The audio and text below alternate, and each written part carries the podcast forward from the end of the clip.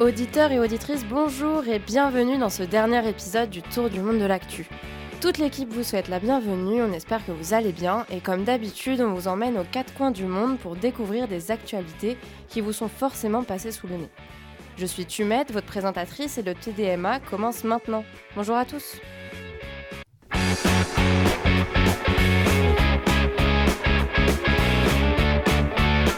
Le TDMA.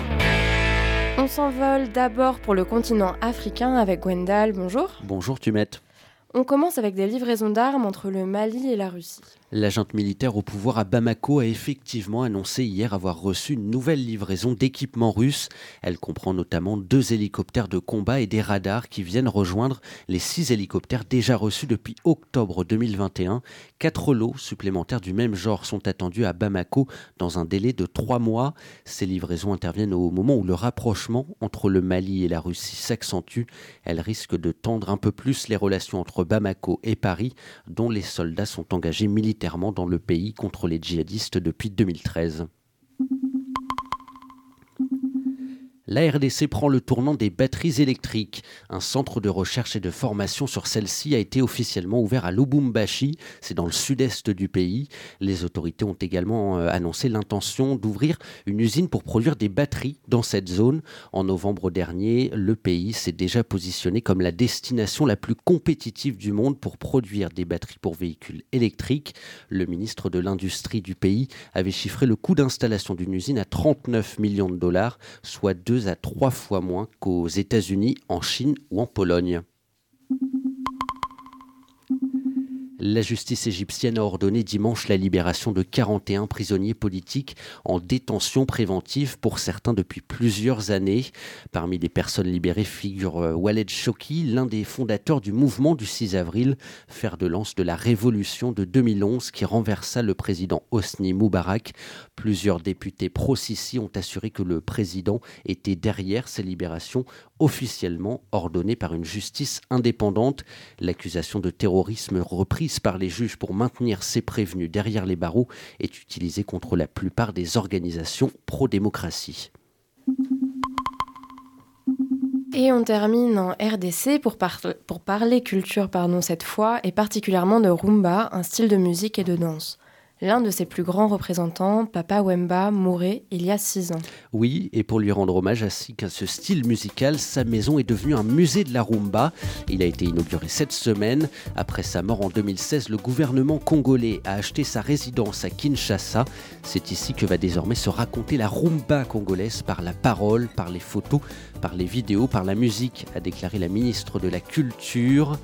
Euh, Papa Wemba, qui était une voix imposante et une personnalité flamboyante, était également une des grandes figures de la SAP, vous savez, la Société des ambianceurs et des personnes élégantes, un mouvement né dans les années 70 qui se caractérise par les plus grandes audaces vestimentaires. Et vous entendez Yolele de Papa Wemba.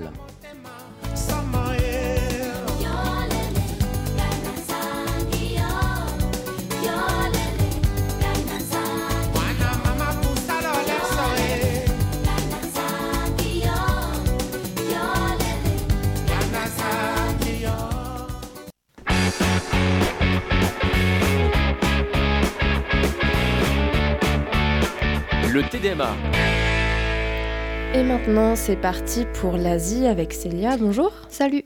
Premier arrêt en Chine avec une bonne nouvelle pour l'égalité homme-femme. Wei Wuxiao, voici le nom de la première femme à être nommée capitaine d'un navire de guerre dans la marine chinoise. Elle dirige désormais le destroyer de missiles guidés Chaoxing. Elle était déjà devenue la première capitaine adjointe d'un torpilleur en 2016 et la première directrice adjointe du département de la marine chinoise en octobre dernier.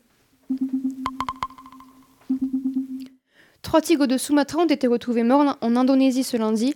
La police locale pense pour l'instant que les trois animaux se sont pris dans des pièges à cochons, mais des autopsies seront tout de même menées pour s'assurer que ce n'était pas un acte volontaire. Espèce endémique de l'île, le tigre de Sumatra est un des animaux les plus menacés au monde. L'Union internationale pour la conservation de la nature estime qu'il en reste aujourd'hui 400 à l'état sauvage.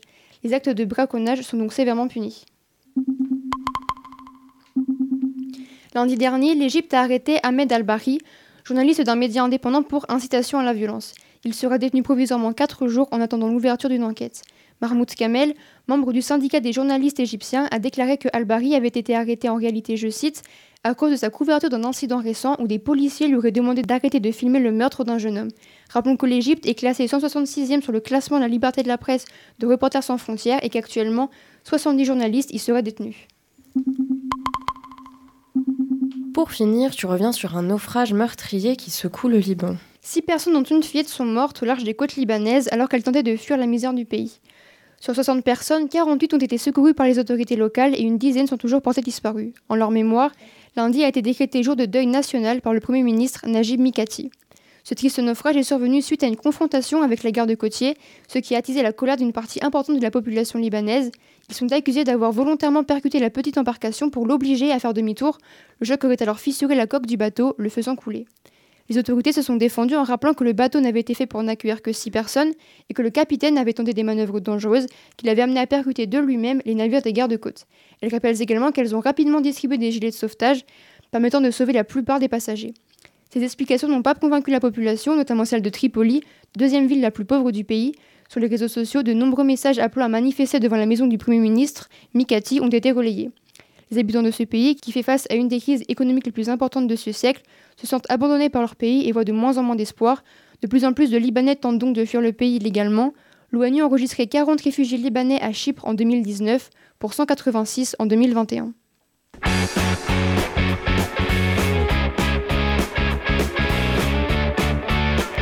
Le TDMA.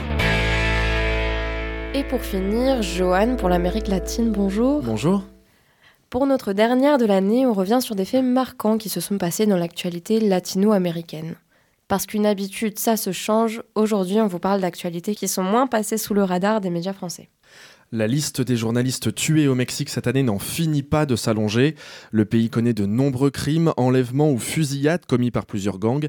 Ils étaient sept à avoir été assassinés en 2021. Le chiffre a déjà été dépassé pour cette année puisque le 15 mars dernier, un huitième journaliste a été tué. Armando Linares, il était directeur du journal Monitor Michoacán. Le Mexique est classé 143e sur 180 pays pour la liberté de la presse. El País, le journal espagnol, notait déjà il y a quelques mois la désertion des journalistes mexicains. Beaucoup craignent pour leur vie. Outre les menaces de mort, le harcèlement judiciaire est tout aussi pesant. Certains ne se sentent pas soutenus, ni par l'État mexicain, ni par la justice. Et les chiffres parlent. 90% des attaques contre des journalistes ne sont pas punies. Pourtant, le journalisme pourrait être une arme contre ces violences. En luttant contre la désinformation, les médias donnent à voir les violences dans le pays, mais aussi la corruption, le trafic de drogue et les guerres de gangs.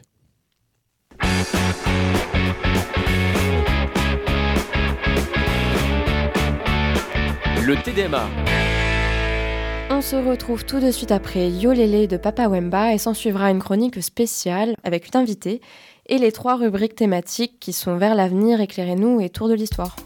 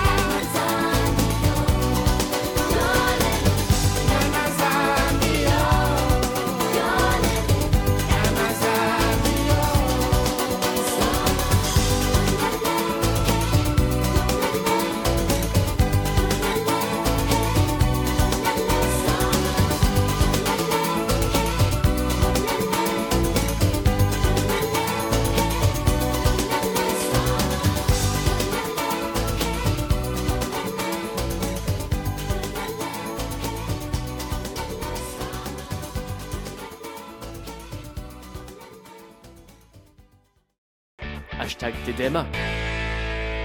Et pour clôturer la saison, on vous propose un petit bonus avec une invitée parce que vous le méritez, fidèle auditeur. Bonjour Johanna. Bonjour. Tu as interrogé Angelica Muller, professeure d'histoire contemporaine à l'Université fédérale de Fluminense à Rio de Janeiro, pour parler des prochaines élections brésiliennes. Le 2 octobre prochain, les Brésiliens éliront leur nouveau président. En compétition, deux candidats se démarquent pour le moment. Lula da Silva, ancien président du Brésil et membre du Parti des travailleurs, contre le conservateur évangéliste Jair Bolsonaro, l'actuel président. Une élection qui s'annonce cruciale pour la démocratie brésilienne. Pour parler de ces élections, avec nous, Angelica Muller au Brésil. Bonjour. Et bonjour Juana, merci beaucoup pour l'invitation. Alors pour comprendre la situation actuelle, nous aimerions savoir ce qu'on peut déjà tirer comme bilan du mandat de Bolsonaro sur la question de la démocratie et ses relations avec les institutions. C'est les antidémocraties et les anti-relations avec les institutions. Surtout avec la Suprême Cour, Bolsonaro est toujours euh, dans un combat assez fort, mais pas que ça.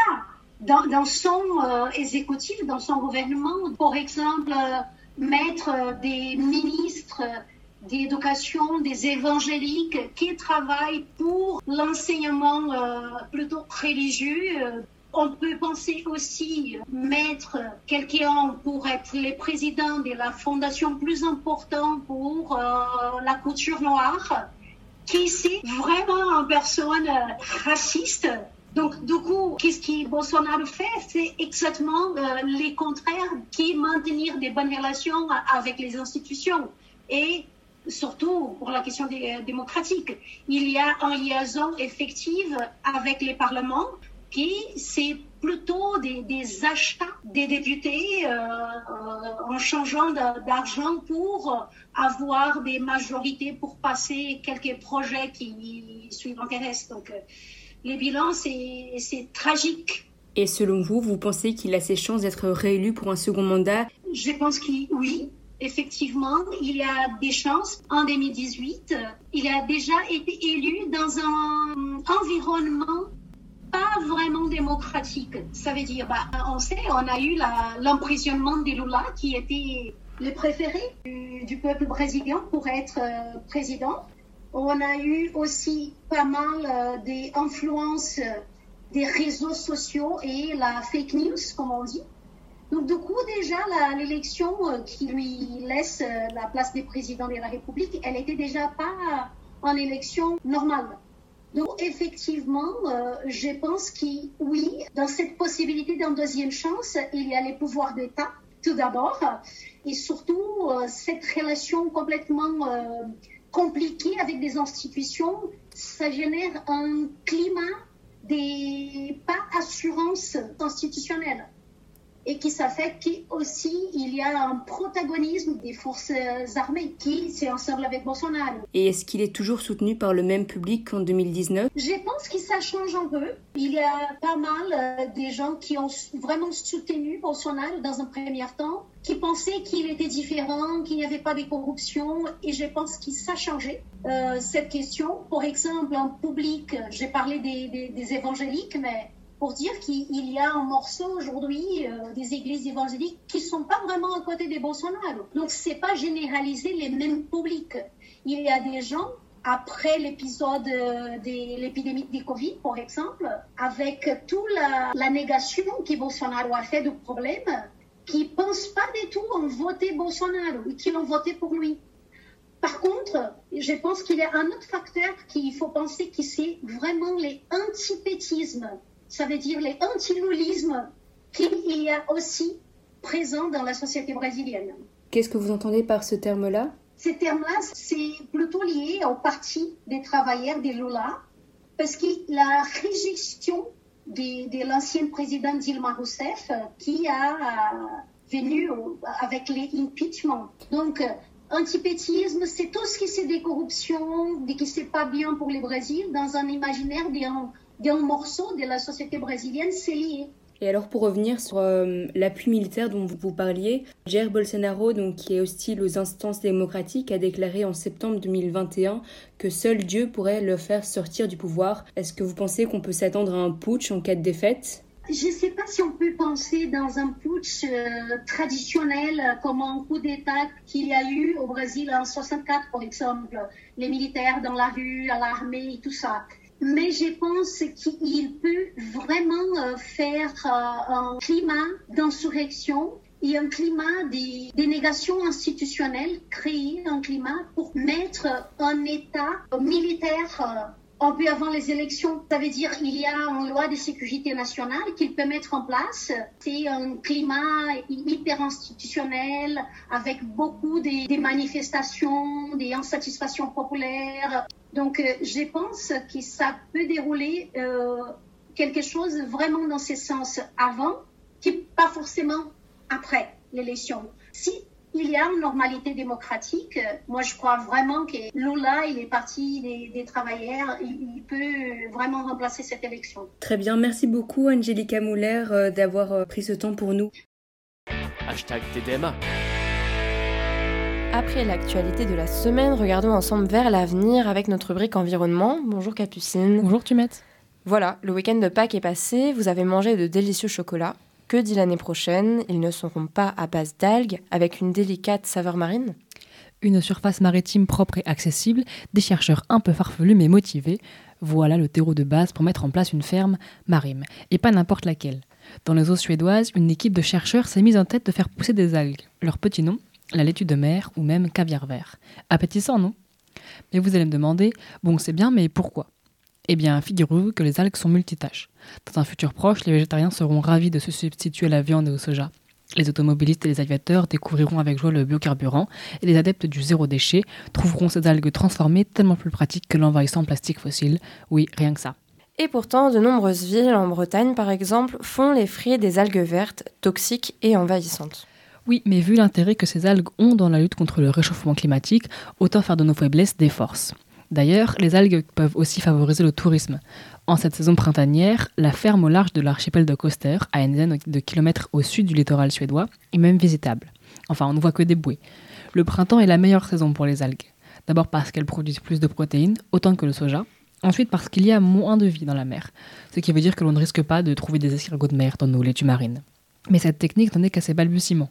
En Europe, les lignes de plantation émergent au large de nombreux pays de la façade atlantique et du bassin méditerranéen, ainsi que dans le nord. Deux ou trois sociétés, Ocean Rainforest ou Nordic Sea Farms et une multinationale, The Sweden Company, se démarquent en Europe. Mais le plus gros de la production a lieu en Asie, 35 millions de tonnes, contre 1000 tonnes produites par l'Union européenne. Là-bas, des baies entières sont consacrées à l'élevage de nos salades de mer, mais les dispositifs asiatiques ne sont pas adaptés aux technologies européennes. L'UE possède des savoirs et des techniques que l'Asie n'a pas encore copiées. Malgré les rattrapages et les ingénieuses astuces, les scientifiques ont tendu de défiler entre les éoliennes offshore. Difficile de trouver des moissonneuses batteuses ou des tracteurs à algues, plaisante l'écolo agrico-scientifique Sophie Steinhagen. Et la quantité de protéines est faible. Dans le laboratoire de Godberg, il faut 100 g de laitue sèche pour obtenir seulement 3 g de protéines. Pas beaucoup donc. Mais toujours selon la scientifique, il n'y a pas d'autre option. Nous ne pouvons pas étendre les fermes terrestres, alors nous allons devoir aller vers l'océan, affirme-t-elle. En plus, les algues ne consomment pas d'eau douce. Il ne reste plus qu'à trouver comment les rendre plus productives, riches en protéines et une fois hors de l'eau, plus résistantes. Pour l'instant, cela ressemble à de la bouillie. Mais la scientifique est confiante. Il y a des pionniers ou des pionnières dans chaque discipline. Cette fois, c'est elle qui endosse le rôle. Mais alors, quelles sont les précautions à prendre pour cultiver ou récolter les algues? La règle de base, c'est pas de surexploitation. Si on les ramasse sur une plage, il ne faut pas prendre toutes les algues au même endroit, ne pas prendre plus d'un sixième d'une espèce et les couper à la base. Si on les achète dans un supermarché, il faut porter attention à la provenance et au mode de production. En Angleterre, par exemple, il faut une autorisation spéciale pour les cultiver. Ensuite, il faut continuer la recherche. De nombreux projets fleurissent pour récupérer les résidus et en faire du biocarburant, mais les scientifiques en sont toujours à l'étape expérimentale. Pour obtenir un meilleur rendement de protéines, les chercheurs pensent à utiliser des techniques dignes de bioraffinerie. Selon Joao Trigo, un doctorant à Göteborg, après avoir séparé les composants, il serait dommage de jeter toute cette biomasse et de ne pas profiter et apprendre de toutes les molécules sophistiquées que la nature a créées. Quoi qu'il en soit, ce cinquième goût l'umami risque bien de débarquer dans nos assiettes.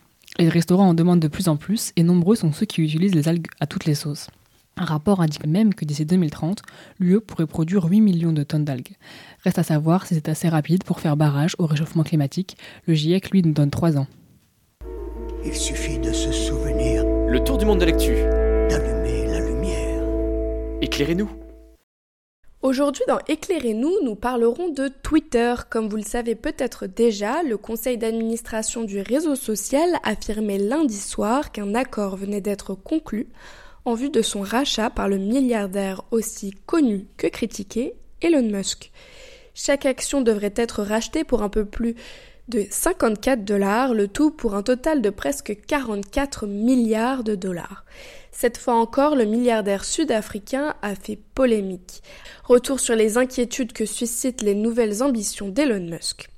Le rachat d'un réseau social tel que Twitter suscite des enjeux éthiques et financiers. Pour commencer, j'aimerais parler des enjeux éthiques sur le fonctionnement de Twitter en lui-même, mais aussi autour du personnage d'Elon Musk. Fervent défenseur de la liberté d'expression, Musk s'est déjà mis à dos des cadres de l'entreprise après avoir critiqué sa politique de modération, jugeant que le média Twitter censure la parole libre, comme il l'a déjà tweeté le 27 avril dernier. La modération est aussi essentielle puisque les réseaux sociaux sont des intermédiaires ils doivent choisir de qui ils veulent être les intermédiaires. Facebook a par exemple été un acteur majeur de la révolution tunisienne en 2011, mais ces réseaux ont aussi supprimé des groupes néo-nazis. C'est leur image, mais aussi leur responsabilité juridique qui sont mises en cause. Ils peuvent être condamnés s'ils ont permis à des crises de se mettre en place ou à des criminels de se rassembler et de s'organiser. Attention, une modération partielle, parce qu'un seul homme au pouvoir, c'est aussi un seul point de vue représenté, ça peut être dangereux. Musk peut laisser parler tout le monde, mais il peut aussi censurer des gens par une décision qui lui est propre. C'est une perte automatique de neutralité puisqu'il n'y a plus d'opposition. Une fois le rachat finalisé en 2022, Elon Musk souhaite retirer la société de la bourse. Twitter deviendra alors une société privée, comme précise le communiqué, pas au sens privé en opposition à public, comme on l'entend en France, mais au sens que les actions ne seront plus à vendre sur un marché financier. D'après les données compilées par Delogic, ce serait le plus gros contrat de privatisation d'une entreprise depuis au moins deux décennies, indique le New York Times. En sortant de la bourse, plus personne ne pourra acheter d'actions Twitter et Elon Musk sera donc le seul en capacité de faire des choix pour Twitter, que ce soit des choix de modération ou des choix économiques. Aux États-Unis, il a déjà été sanctionné pour des tweets jugés illégaux, le Security and Exchange Commission, le gendarme boursier américain, a lancé des poursuites dès 2019 à son égard, après que certains de ses tweets aient fait plonger le cours de la bourse de Tesla. La nouvelle réglementation européenne sur les services numériques prévue pour 2024 l'obligera aussi, quoi qu'il en soit, à être plus vigilant sur les contenus qu'il diffuse et ainsi à imposer une forme de modération allégé ou pas. Certains espèrent encore que Twitter ne changera pas de main puisque le rachat n'est pas encore totalement finalisé. D'après Scott Galloway, professeur de marketing à la New York University, qui se confiait cette semaine à l'AFP, Elon Musk n'a pas racheté Twitter, mais une option de rachat à 44 milliards. Les frais en cas de rupture de l'accord ne sont que d'un milliard de dollars. De plus, même si l'accord de rachat signé par Elon Musk l'autorise expressément à tweeter sur l'opération, elle impose des restrictions, notamment la condition que les tweets en question ne dénigrent pas ni l'entreprise ni ses représentants. Et c'est une chose que le milliardaire n'a délibérément pas respectée liberté d'expression mais aussi critique ciblant des hauts responsables actuels de Twitter, tout y passe. Il a notamment publié un tweet désobligeant à l'égard de Vijaya Gade, la juriste considérée comme l'autorité morale du réseau social. Hashtag TDMA. Pour finir cette émission, tu, tu nous emmènes en Irlande pour nous parler d'un militant, grand défenseur de la liberté et des prisonniers politiques. Oui, il est parfois considéré comme un terroriste de l'armée républicaine irlandaise. D'autres le considèrent comme un héros. Robert Gerard Sands, surnommé Bobby, incarne la cause républicaine catholique irlandaise. En 1976, un décret du gouvernement travailliste abroge le statut d'incarcération des militants de l'IRA. Tous les prisonniers ayant perdu ce statut sont alors considérés comme des criminels et des délinquants de droit commun. Il est alors le porte-parole des prisonniers enfermés à la prison de Long Kesh, à Belfast. Beaucoup de protestations apparaissent. Certains prisonniers refusent de porter l'uniforme de prison car ils ne se considèrent pas comme des criminels. Avant le changement de statut, ils pouvaient porter leurs vêtements habituels. Ils portent alors donc une couverture ou sont tout nus, et c'est plus de 300 prisonniers qui sont ainsi nommés les Blanketmen. Militant à l'armée républicaine irlandaise, il est condamné à 14 ans pour détention d'armes et meurt le 5 mai 1981. La raison Il fait une grève de la faim de 66 jours. Bobby réclame le statut de prisonnier politique et dénonce l'impassibilité de Margaret Thatcher. Dans ses poèmes, ses écrits sur des feuilles de cigarettes, Bobby raconte son Irlande. Il évoque les grandes batailles irlandaises et fait revivre les paysages chers à ses camarades. Par ses chants, il dénonce les conditions de détention et l'occupation britannique. Ils seront publiés dans le journal républicain Anne Faublacht. Il va même écrire sur sa grève de la faim, qu'il sait fatidique. Il chronique alors durant 17 jours la souffrance d'un corps qui se meurt petit à petit. Ses écrits ne sont pas traduits en français, mais Sorge Charles Andron, un grand rapporteur, a écrit deux romans sur le conflit en Irlande du Nord. Mon traître et Retour à Killybegs. Et c'est pour mieux les comprendre que vous pouvez aussi voir le film Hunger de Steve McQueen qui relate l'histoire de la prison de Maze et de Longkesh. C'est la fin de la sixième saison du Tour du Monde de l'Actu. Merci à toutes et à toutes de l'avoir suivi, aujourd'hui et les autres jours bien sûr. Vous pouvez nous retrouver sur les plateformes en ligne en cherchant Tour du Monde de l'Actu. D'ici là, portez-vous bien, restez curieux et on se retrouve très prochainement.